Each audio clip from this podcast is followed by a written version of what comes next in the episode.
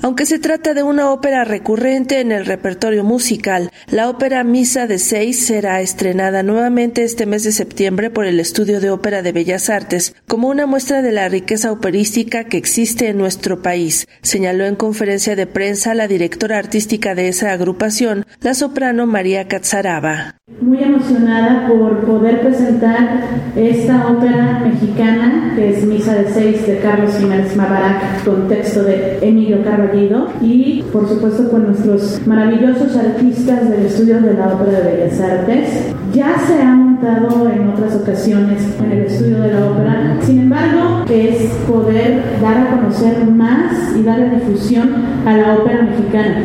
Si bien Misa de Seis es una de las óperas mexicanas que más se ha interpretado, nunca va a ser suficiente y por supuesto es una misión el Imbal dar a conocer toda la riqueza que tiene este país Ubicada en los años 50, esta ópera creada por Carlos Jiménez Mabarac, con libreto de Emilio Carballido, hoy resulta más vigente que nunca, y es que la trama se refiere a un feminicidio, una realidad que desafortunadamente sigue presente en nuestros días, apunta Ruby Tagle, directora de Movimiento y Escena. Mabarac escena esa ópera en el 62, la ubica en el 55 con un maravilloso texto de Emilio Carballido que tiene mucho que ver con ese México de entonces, de los 50.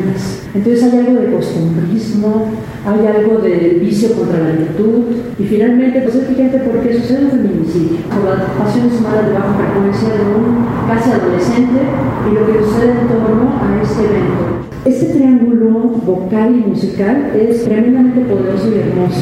Y musicalmente en ese momento fue difícil de escuchar. Viaja de este asunto nacionalista, es la transición del nacionalismo musical a la vanguardia y se va a la dodecafonía. No es accesible, pero de verdad la belleza profunda que tiene esta música, aún con sus dificultades en el sentido de lo que les demanda técnicamente, de verdad toca pensamiento y emoción.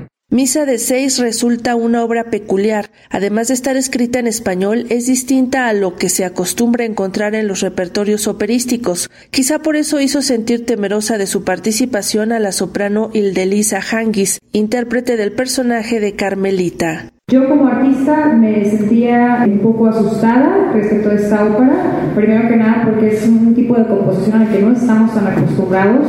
Normalmente cantamos música de otra época y con otras tonalidades. Entonces, de primera mano fue el nervio de vamos a poder conquistar Mabarak o no. Conforme lo vamos estudiando y lo vamos montando, se va haciendo ya muy accesible, sobre todo porque está en español.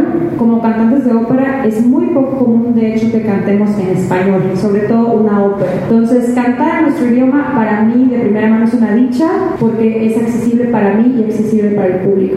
El tema, aunque está en los 50, me parece todavía muy actual, lamentablemente, por la violencia hacia la mujer. Y creo que cabe muy bien en la mente y en la comunidad y en la sociedad en la que vivimos también con la participación de la mezzosoprano Teresa Fuentes, el bajo barítono Ricardo Ceballos, los tenores Alberto Galicia y Jorge Echegaray, así como la soprano Damaris Lezama y el pianista Miguel Brito, bajo la dirección musical de Israel Barrios. Misa de seis se estrenará este 14 de septiembre a las 20.30 horas en el Teatro de la Ciudad Esperanza Iris. Para Radio Educación, Sandra Karina Hernández.